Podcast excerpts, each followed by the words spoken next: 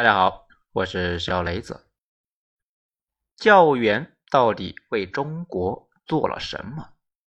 文章来自于微信公众号“着实新维度”，作者罗马主义。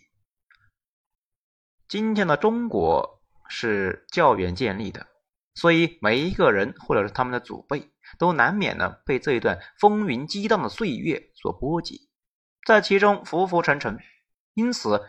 对于教员的感受，自然也是五味杂陈。所以，有多少的爱，就一定呢有多少的恨，这一点也不奇怪。要想在这个话题上达成共识，那几乎是不可能的。就拿我们家来说，也分成了泾渭分明的两派。我母亲这一家人是无比热爱教员的。注意啊，在他们面前要尊称。如果说名字呢，那都是大不敬的。为什么会这样呢？因为我外公是山东沂蒙山区里的一个庄稼汉，三代贫农，本来一辈子呢就要过着这样吃了上顿没下顿、面朝黄土背朝天的生活。可是啊，机缘巧合，在一次呢帮着地主去县城里面卖牛的时候，意外被伪军抓了壮丁，还没搞清楚状况呢，又被我党俘虏，于是啊就成为了一名八路军战士。参加了革命队伍以后，在党的教育之下，我外公呢，因为作战勇猛，又被送到了延安学习。随后跟着彭大将军跟胡宗南打，跟马步芳打，然后又翻过了唐古拉山，参加了西藏平叛，对应自卫反击战。最后呢，回到了兰州，在军区从事机关工作。不久之后，又调到了西安。从一个放牛娃变成一个革命干部，又让老婆孩子呢离开了偏僻的穷山沟，来到大城市，子女都去了国企，所以我外公的这一生全都托了教员的福，实现了人生的逆袭。因此呢，他对教员那自然是发自内心的无比敬爱、感恩戴德。所以在他们这一家人面前，谁要是敢说教员一句坏话，他们随时都有可能呢抄起板凳就砸你。但是换到我父亲那一家呢，那就截然相反。我祖爷爷在抗战时期担任过四川新津县县长，那既有大老婆也有小老婆。在今天四川大邑的建川博物馆里面陈列的抗战时期修机厂的政府公告中，还依然可以找得到他的签名。我爷爷是民生轮船公司董事，奶奶呢是北师大毕业。在新中国建立以前，他们过着悠哉悠哉的生活。可是啊，随着刘邓大军入川，他们的好日子结束了。我祖爷爷幸好死在了解放前夕，不然呢，他逃不过三反五反。我爷爷在解放后的公私合营中，莫名其妙的失去了全部的财产。随后在历次的运动中，一直呢担惊受怕，没有多久就郁郁而终。我奶奶从一个衣来伸手、饭来张口、有着成群的仆人伺候的贵夫人，突然一夜之间呢，就成为一个无业的家庭妇女，社会的底层，独自抚养着七个子女。幸好大的几个子女呢，已经接近成年，不然呢，她真不知道该怎么活下去。我父亲本来是考上了四川大学，可是因为出身不好，被拒绝录取，只好呢靠打短工来谋生。后来在成都混不下去，被迫离开了天府之国，去了鸟不生蛋的大西北。在六十年代初期的大饥荒中，因为缺乏营养，浑身浮肿，差点的被饿死。在接下来的文革中，这种出身的人呢，自然也是凶多吉少，一下子就变成了群众斗争的目标。幸好呢，他遇到了我妈妈的青睐，意外的就变成了革命军属。总算是有惊无险的躲过了各种运动，捡回了一条命。所以呢，你要他们这一家人说教员一个好，哎，我实话告诉你，说出来呢也是违心的。时代的一粒灰落在个人头上就是一座山，至少呢，在这个角度来看，这句话说的还真是不错。不同的人生，不同的际遇，自然会带来不同的立场。单从我们这一家人的经历呢，你就可以想象得出来。全社会在这个问题上的分歧会有多大？如果我要说教员好，那显然会有很多人恨不得冲上来呢扇我耳光。但如果呢，我要说敢说教员坏，那自然又有很多人想把我按在地上摩擦。因此，对于那些经历过这段岁月的人来说，要评价教员的历史功过，大家呢肯定是找不到最大的公约数的，不是争吵就是撕裂，无解。这个问题不仅仅中国有，在大洋彼岸的美利坚也同样困扰着美国人。美国国父华盛顿的雕像到底该不该被推倒？乱世佳人是不是应该被禁播？这在今天的美国社会一样是找不到共识。在美国爆发的“黑命贵”运动中，哥伦布的雕像被砸毁，杰克逊的雕像呢被涂污。这要不是川普粉丝们的保护呢，华盛顿的雕像也不能幸免。这些可都是人类历史上赫赫有名的人物。他们有的发现了美洲，有的呢起草了美国宪法，有的建立了美国。但是因为他们曾经呢都是奴隶主，奴役和剥削过黑人，对印第安人呢实施过种族灭绝。所以啊，在一部分美国人看来，他们自然全都十恶不赦，现在啊必须被清算。而且不仅仅于此，美国的白左和一部分的黑人激进分子呢，如今正联手发动了一场声势浩大的运动，要求把美国的历史教科书中所有那些对种族主义者、奴隶主进行歌功颂德的内容呢，全部都删除。他们的一些州呢，已经开始了这个工作。咱们很好奇，没有了这些内容以后，他们的历史书上还能够写些啥呢？看来这种现象呢是全世界的通病。如果照着这个逻辑呢继续进行下去，你细想一下，所有的历史书呢似乎都应该被烧毁，因为随便哪一个历史事件，总有一些人不爽，所以过去的我们基本全都应该否定，那历史也就不存在了。因此，这一定是什么地方出了问题。那么，到底是哪里出了问题呢？这个问题啊，就出在现在很多人谈历史，并不是在谈事实、谈客观，而是呢，在谈自己的爱恨、自己的价值观，所以呢，才会这样乱象丛生。那么，怎样研究历史才是正确的呢？应该是看一个历史事件或者人物对文明总体的发展的影响。而不是呢纠结于某个或者是某群人在这个时代里边的遭遇，那些呢是小说家们应该关注的事情。如果我们把历史看作一个人，那么某一个人的人生只不过是这个人体里的一个细胞，所以啊，研究历史要讨论的是这个人作为一个整体的健康状况，而不是呢纠结于某一个细胞的好坏。人体每天都有大量的细胞出生。每天都有大量的细胞死去，但只要这个人能够茁壮成长、身体健康，那么具体到某个细胞生死呢，其实是毫无意义的。生命既不会为他们欢喜，也不会为他们哭泣。这就像时代的一粒灰，落在人头上，就像一座山。这句话如果仅仅只是用来描述一个人的命运，那它呢完全的正确。但是如果用这个角度来观察历史，那就错的离谱啊！因为时代是由无数的灰尘组成的，当它们汇聚在一起的时候，就变成了山川河流、大江大海，表现出和某一粒灰完全不同的性质。所以呢，你不可能通过观察一个细胞的兴衰来了了解一个人的整体风貌，你同样也不能够因因为一粒的灰尘的卑微呢，就否定一座大山的雄伟。谈历史必须要有大格局，境界不够的人呢，只会胡言乱语。像之前呢，有很多文章在评论当时去年热播的电视剧《大秦赋》的时候，那完全是逻辑混乱，满口的胡言乱语。这为什么我会这么说呢？因为他们呢根本就不是在谈历史，他们是在谈道德、谈价值取向。可是你拿着现代人的价值观去衡量两千多年的前的古人。那有什么意义呢？那是一个和现在截然不同的野蛮时代。荆轲因为多看了美女的手两眼，太子丹就立刻呢把她砍了下来送给他。侯嬴暗中帮助了信陵君，觉得自己呢对魏王不忠，马上就自刎而死。在一个人均寿命不足三十五岁的时代里面，大家既然不在乎自己的性命，也不在乎别人的性命。如果你用现在的眼光去看这些人，他们不是变态就是疯子，更别提当时的王公贵族。死后呢都要用活人殉葬。用现在的道德观去看呢，他们呢没有一个人是好人。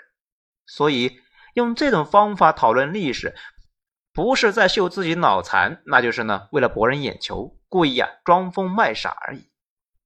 这就像某些美国人非要推倒华盛顿的雕像一样，除了让人惊讶诧异呢，更多的是让人感到厌恶。因此，我们要谈历史，就一定要客观理性，绝不能够夹带私货，沦落到美国白左和黑人安提法，还有中国公知们那个低层次里边去。那么，如果本着这个原则呢，我们又该如何评价教员呢？咱们给出的结论是啊，他是第三个改变了中国历史进程的领导人。那么前两位领导人是谁呢？他们分别是秦始皇和汉武帝。在讨论他们的历史贡献之前，咱们还是要提醒大家注意：没有一个文明的兴起是可以不付出代价的。西方人为了新教的诞生，打了三十年的战争，经历了无数次的屠杀和被屠杀，死了三分之一的人，才最终为资本主义的兴起打下了思想基础。法国的大革命。英国的内战同样呢，也是杀的血流成河，但是他们造就了伟大的法兰西，还有日不落的英帝国。成功没有不付出代价的，现实中能够成功的人都是因为对自己够狠，历史中能够成功的领袖呢，都是因为对别人够狠，这才是事实的真相。所以，我们一定要暂时放弃自己的爱恨情仇。本着理性的态度，不要过分纠结于历史细节，客观的总结的历史的结果。那么，为什么他们三个人非常重要呢？咱们呢，先看秦始皇，他对中国最大的贡献，并不是因为他统一了中国，那即使没有秦始皇，也一定会有出现张始皇、李始皇，那反正呢，总会有人做到的。那么，他真正的贡献在哪里呢？他采纳了李斯的主张，郡县制，放弃了分封制，这是一个了不起的决断呢。因为有了这种制度的创新，从此以后，中国的封建王朝就有能力呢调动全社会的资源，这在人类历史上是一次跨越性的进步。在进入现代社会以前，那只有中国拥有这一门独家秘诀，无论是古代的罗马帝国、阿拉伯帝国，甚至呢是后来的奥斯曼帝国。都没这个本事，所以在国家级别的竞争中，大部分情况之下，胜出的总是中国。这也是为什么在所有的古代文明里边，只有中华文明能够生存到今天的重要原因。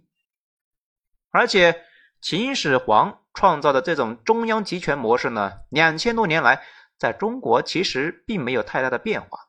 后人所做的一切。不过是在秦始皇搭建的枝干上修修剪剪而已。考虑到这个事发生在耶稣诞生之前，更让人不能不肃然起敬呢。所以，不论你对大秦赋怎么看，但是呢，让中国社会领先于其他古代文明近千年的政治体制，却是秦始皇打下的根基。就这一点来说，他对中华文明的贡献当属第一人。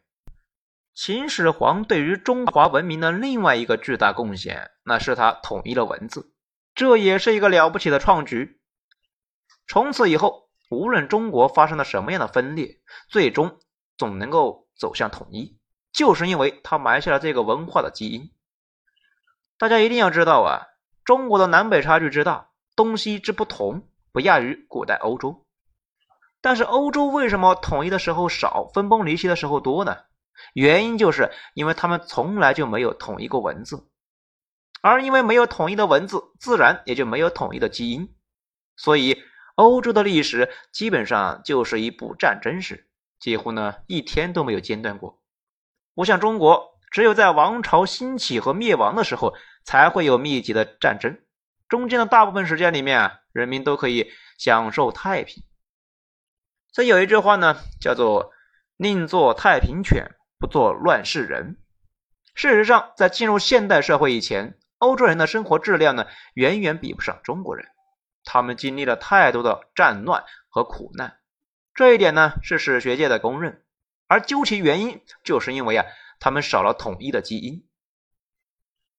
那么汉武帝为什么也很重要呢？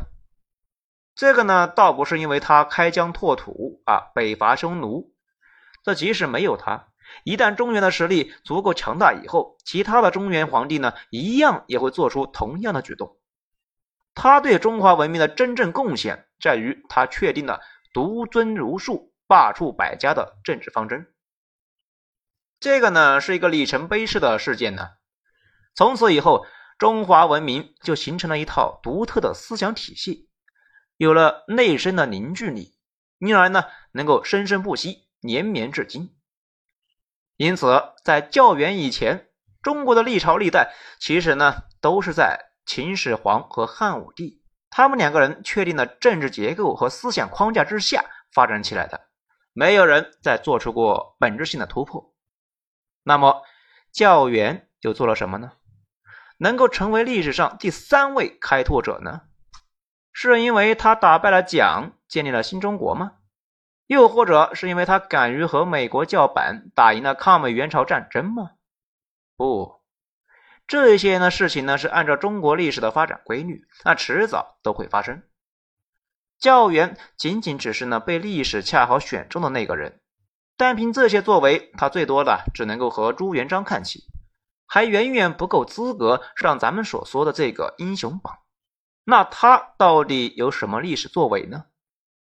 这个呢，我们就要谈一谈，在新中国建立以前，中国是一个怎样的国家？有人可能会说，那这还用问吗？中国当时那不就是一个到处是军阀混战、民不聊生、半殖民地半封建的国家吗？这么说呢，也对，也不对。关键呢是没有说到点子上。中国当时最大的问题啊，就是不是一个民族国家。而在十九世纪以后，任何一个国家如果不能够形成民族共识，那么它呢就无法走入现代社会，因为它调动不了全社会的资源。这有人可能又会奇怪了：难道当时的中国人不认为自己是一个共同的民族，有着共同利益诉求吗？还真就不是这样。中国人的传统历史观只有华夏和夷狄之分，没有民族这个概念。而且呢，夷狄是可以变成华夏的，只要他们秉承了我们的共同的价值观。所以呀，理解了这一点，你就能够明白为什么日本无论是在吞并东山省，还是呢在侵华战争的前期，进展呢都异常的顺利，大量的中国人都做了汉奸，沦陷区也没有发生激烈的抵抗。这原因啊很简单，对于广大的乡村农民来说，既然蒙古人能做皇帝，满洲人也能做皇帝，那么日本人又有什么不可以的呢？更何况他们看起来长得和我们差不多，文化也差不多，所以啊，在很多人眼里面，这不过又是一次八旗入关而已。因此，虽然国党发起了全民抗战。但是呢，这个全民那是要打上引号的，真正被动员起来的，那只有当时呢一小部分的精英阶层，还有不算太多的进步人群。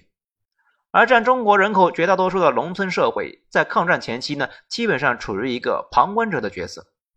那么，国党为什么不能够把他们动员起来呢？因为蒋没有那个能力，他连军阀都搞不定，更不要说动员和改造广大的中国乡村社会了。而中国最大的潜力呢，恰好就蕴藏在农村之中。所以在中日这场举国对抗之中，日本作为一个现代化国家，它可以调动每一个人打总体战，而国党只拥有一个中世纪政府的管理能力。因此，当时中国的落后是全方位的，不仅仅表现在武器装备上，也表现在管理水平上。所以，国党虽然是浴血奋战。不过呢，注定是没有希望的。但是教员改变了这一切，这并不是说啊他有能力战胜日本人，而是说呢，他借机改造了中国的农村社会，发展出了一套独特的组织模式。这一套模式让中国人的管理水平第一次追上了现代国家。这是一个了不起的发明，让国党呢从此能把农村的力量全部动员起来。即塑造了他们的民族意识，也为日后的胜利呢奠定了基础。那么他是怎么做到这一点的呢？我们今天都知道，我党呢把他的军队化整为零，深入到广大的敌后沦陷区里面，开展了全面的敌后游击战。单从战果上来说，游击战的作用肯定是比不上国党的正面战场，更不能够和美日在太平洋上的血战重要性相提并论。但是呢，游击战最重要的意义呢，在于它让我党的组织进入到了每一个乡村社会，触及到了每一位农民，把他们中的绝大部分呢团结了起来，形成了共同的身份认证。这在中国历史上是第二次重大的飞跃。秦始皇创造的中央集权体制，把国家的意志呢传达到了县乡一级。而教员领导下的我党，则是把每一个国民都纳入了我党的组织和管理之中。即便放到人类历史上来说，这都是一次了不起的创新。我们今天知道，一个企业呢，如果想要取得成功，最重要的呢是它的管理执行能力。如果我们把教员和蒋比作两位企业家，那么蒋只能够啊掌控他的中层干部，对于低层干部呢和基层干部。他基本上是无法进行有效沟通的，而教员则是不仅仅牢牢的掌握了企业内的各级领导，他甚至呢能够掌控每一位底层员工的动态，既可以激发他们的工作热情，奖励他们的工作成果，也可以呢惩罚他们的工作过失。这个管理能力呢是所有的企业家梦寐以求的最高境界。所以，教员和蒋的竞争呢？谁胜谁负？那到此已经是分出了高低，双方已经是相差了一个维度。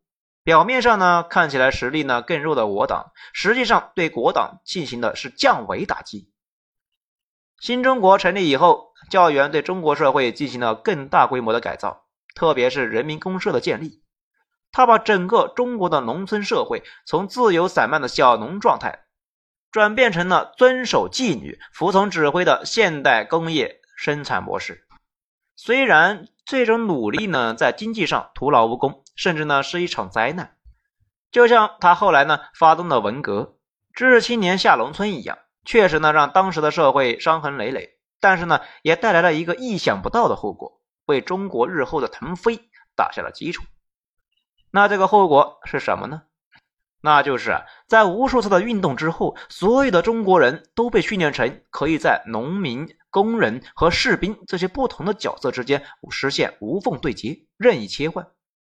与此同时，接连不断的群众运动还培养了大量的具有很强组织管理才能的基层干部，让所有还生活在农业时代的国民们呢，提前掌握了工业时代才需要的生存技巧。所以。为什么当中国一打开国门，所有的国际资本立刻就蜂拥而至，从此趋之若鹜呢？因为啊，在所有的欠发达国家里边，只有中国的国民素质是如此的出类拔萃、卓尔不凡。中国的农民无需培训，立刻就能适应有组织的工业化生产。这对于最初进入中国的外国企业来说，那是一个想都没有想到的意外惊喜啊！而且，中国还能够为外商提供大量的基层干部，他们擅长组织和沟通，能够准确的领会上级的意图，所以外国企业进入中国以后，开展工作呢异常顺利，如鱼得水，发展迅猛。用欧美工资的零头就可以呢轻松的在中国找到一个和欧美工人相同素质的工人或者干部，甚至呢比欧美的工人或者干部啊还更加勤劳，也更加的听话。所以，还有什么地方能够比中国更有吸引力呢？于是，中国的口碑开始在世界传播，外国企业蜂拥而至，然后很多中国人从中呢学到了经验，开始了自己的创业，最终让中国成为了世界工厂。所以，中国能够为什么在短短的四十年里面一跃成为了世界第二？关键就在于中国人不仅仅素质是世界一流的。而且呢，他们的数量也是世界第一，因此这才是中国成功的关键。那么是谁打下了这个基础呢？当然是教员。你千万不要以为咱们是在夸大其词。大家想一想，世界上的穷困国家难道只有中国一个吗？对于欧美的企业家来说，无论从文化背景、地理位置来说，中国并不是唯一的选择，更不是最佳的选择。比中国条件好的国家太多了，但是为什么他们最终都来到中国呢？咱们呢就以印度为例，首先它的地理条件呢就比中国好，它是地处于印度洋的中心，恰好是在马六甲和苏伊士运河之间，紧挨着中东。因此，无论是获取能源的成本，还是呢从这里把产品运到世界各个地方，那绝对比中国更加方便，费用呢更低。其次，它的人口基数同样庞大，人口呢更加低廉，而且他们说的是英语，沟通成本也是远远低于中国。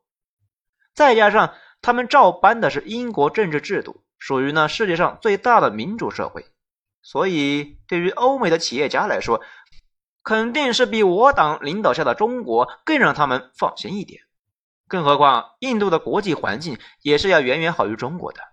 中国在很长一段时间里面一直呢被国际社会呢当成了一个不良少年啊，同时呢和东西方为敌，而印度呢就从来没有脱离过国际社会，不仅仅美国人对他呢是暗送秋波，苏联人啊更是对他们竭力拉拢。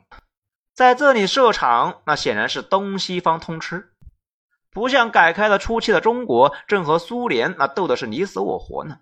所以，如果你是一个欧美的资本家，你能够找到一个不在这里设厂的理由吗？更别提亚非拉的国家占了世界上绝大多数，还有很多地方的条件呢，同样的比中国好。为什么最后他们独独选择了中国呢？原因很简单。这些落后国家的主要的劳动人口呢，还停留在农业时代，没有经历过中国那样的社会改造，提供不了大量的高素质的工人和基层干部，满足不了现代化工业生产的需要，所以啊，吸引不了美国的大企业。至于今天这种差距呢，当然更大。中国有了世界上最完善的基础设施，最齐全的生产供应链。他国政客要想把企业呢移出中国，那其实啊根本就办不到，因为除了那些非常低端简单的工作以外，稍微复杂一些的工作对人都是有要求的。而除了中国，世界上没有地方能够提供这么多合格的工人，这其实呢也是一件被证明了的事情。因此，还是呢只有中国才能够为跨国大企业提供他们所需要的一切。这为什么特斯拉呢？在中国建厂成功以后呢，股价一路飙升，创造了破纪录的市盈率一千倍。那道理呢就在这里。所以教员啊，为今天的中国留下了两个宝贵的政治遗产：一个是世界上数量最庞大的高素质的人口，另一个呢，则是超强的组织动员能力。为什么在疫情之中？世界上的主要大国里边，只有中国不仅仅是控住了疫情，而且呢还实现了经济的正增长呢，还表现的这么亮眼呢？归根溯源，那还是因为呢教员打下的政治基础。讲到这里呢，咱们又不由得又想聊两句大秦赋。秦始皇呢确实是把天下折腾的够惨，但是如果不是因为他下的这剂猛药，替汉朝打下了好基础。大汉怎么可能脱颖而出，成为古代世界里面的翘楚呢？前人种树，后人乘凉。汉朝后来之所以能够一跃而起，是因为他全盘接受了秦朝的政治成果，而不用付出这一种改造的代价，轻装上阵，因此啊，最终能够走向辉煌。所以，今天的中国同样也是幸运的，老一代人为我们承受了所有的改变的痛苦。让中国拥有了两项超凡盖世的武功，放眼世界无人可比。因此，中国的再次崛起已经是不可避免的历史潮流。如果说我们还差一点什么，那我们还差一个汉武帝，一个董仲舒，来提供一套全民幸福的思想体系，适应了这个已经变化了的时代，从而完善政治体制，解决政治的凝聚力。化解高效行政带来的负面风险，但是这种思想不要指望在西方人的学说里能够找到。中国人为此已经折腾了上百年，全部呢以失败而告终。因为我们的社会的根基跟他们完全不同，邯郸学步，东施效颦，是绝对没有出路的。出路肯定是要从东方人的思想里面去找。不要以为呢，咱们说的是照搬过去。事实上啊，虽然是孔子开创了儒家学派，但是呢，儒家思想其实呢和他没有太大的关系。董仲舒为了适应时代的发展，对他重新做出解释，因而造就了汉唐的辉煌。朱熹又把过去推倒重来，赋予了它新的内涵，确保了明清的延续。古人说的什么呢？其实并不重要，重要的是你怎么去解释。就像西方人重新阐述了圣经以后，创造了新教伦理，为资产阶级的兴起呢保驾护航啊，造就了英国的霸权、德国的崛起，还有美国的今天。一个民族离不开自己的根。一个文明想要崛起，离不开新的思想。如果中国有一天实现了这一点，哼，那啥漂亮国根本不值一提。中国将再次成为人类的中央，世界之巅。所以，站在历史的视角来看，教员无比伟大，因为啊，他再一次推开了中华文明成功的大门，功盖千秋。好。辛苦大家收听啊！今天内容以上，喜欢的话，请大家给本专辑点一个五星评价。我是小雷子，咱们精彩呢，下一章接着说。